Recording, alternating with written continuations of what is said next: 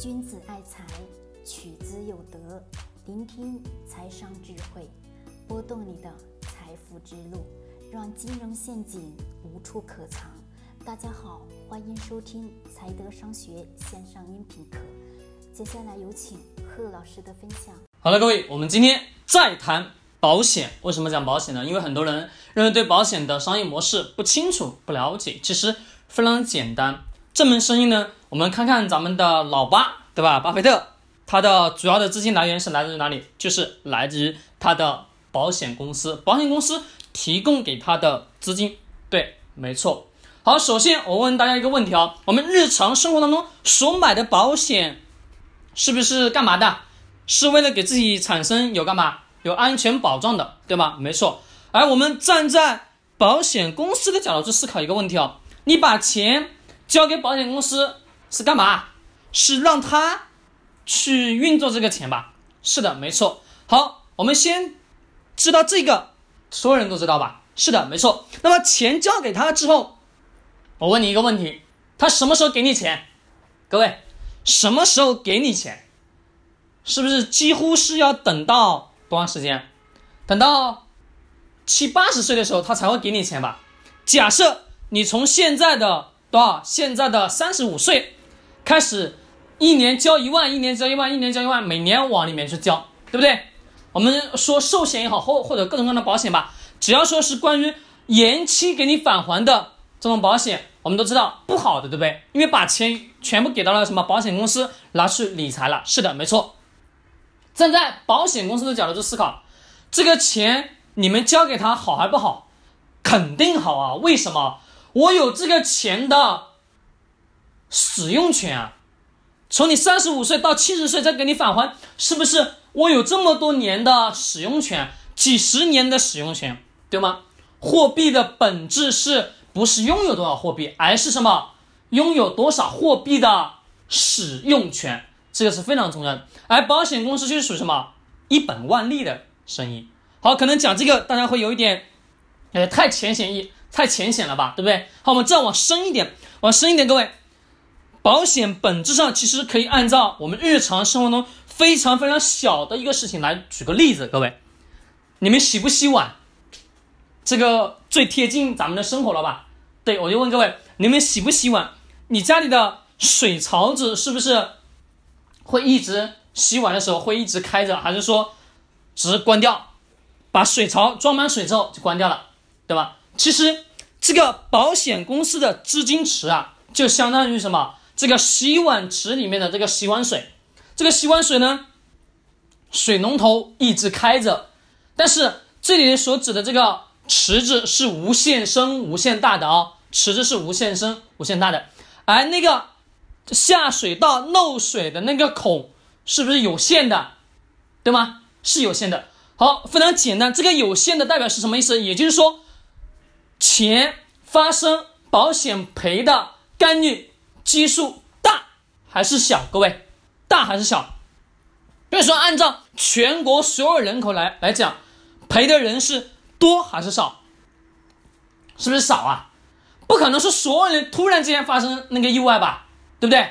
是的，没错。那么是不是这么多人钱进到这个池子里面，是不是上面这个水龙头的水开的很大呀？各位，是的。没错，那么水龙头开的很大的情况下，下面漏水是不是漏的慢？对嘛？这个过程当中，只要有源源不断的钱进来，这个钱会不会进来？各位会呀，你们年年交，月月交，是不是？对呀，没错，这个钱每年都往里面投啊，不是你一个人，而是很多很多人都会投啊，对啊不对？是的。那么我问各位，这些钱是不是都能有使用权？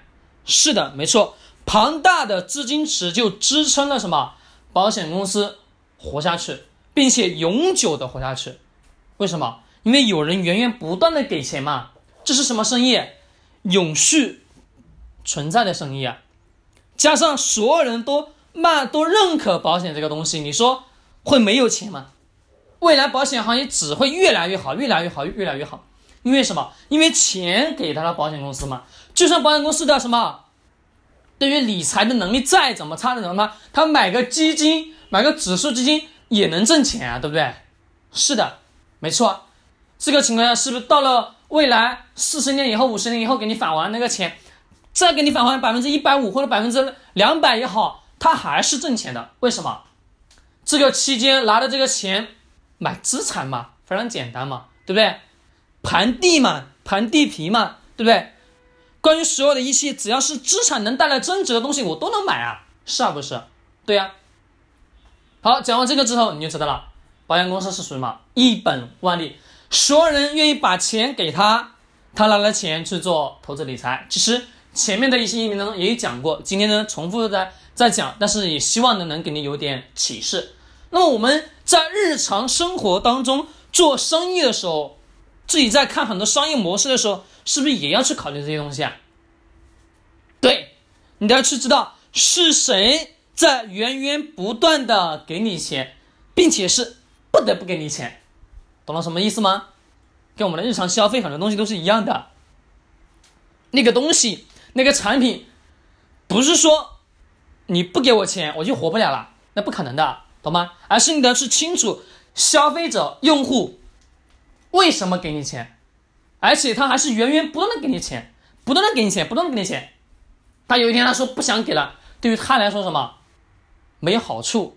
好，这里呢，我想用一下什么倒行逆施的思维，什么意思？各位，就是说我们在投资上，或者说看很多商业模式上，我们得要是清楚，当我不给这个钱的时候，对我有什么影响？我们得要去思考。那么我们换个角度，就是说，用户在不给你钱的情况下，它会产生哪些风险？哪些因素？这是他最关心的问题，对吧？是用户最关心的问题，对。而我们，是吧？我们作为一个假设说，我们作为什么？作为一个企业的老板去思考，那么用户为什么给我们钱？而且站在用户的角度说，如果我不给这个钱，对于用户来说有什么样的影响？好，好了，各位，这些问题问出来之后，你会发现很多东西干嘛都是相关联的。相关联的，大道至简就是如此简单。各位不要把这个社会想的那么复杂，不要别人跟你讲什么专业的术语显得很高大上，其实干嘛？人家不懂，不懂才会让你觉得高大上，懂的人只会让你觉得普普通通。这才是投资的本质，也是商业社会的本质。很多人跟你讲用这个专业术语，用那个专业术语，其实背后本身逻辑也就是那样。只是用专业术语在吓唬那些不懂的人而已。好了，各位，我把这个跟各位是讲清楚了啊。记住一点，任何的商业模式，我们都要去思考最重要的一个问题：用户以及是否是可持续。用户不给你钱会产生什么影响？给你钱对他来说又有什么好处？懂吗？所有的一切包含在内，只要是有人，你就得要去考虑一点：利他，怎么样利他，他就会把钱。掏给你，就是如此简单。好了，各位，分享到这里，喜欢点击收藏或者转发。君子爱财，取之有德；学财商，找财德。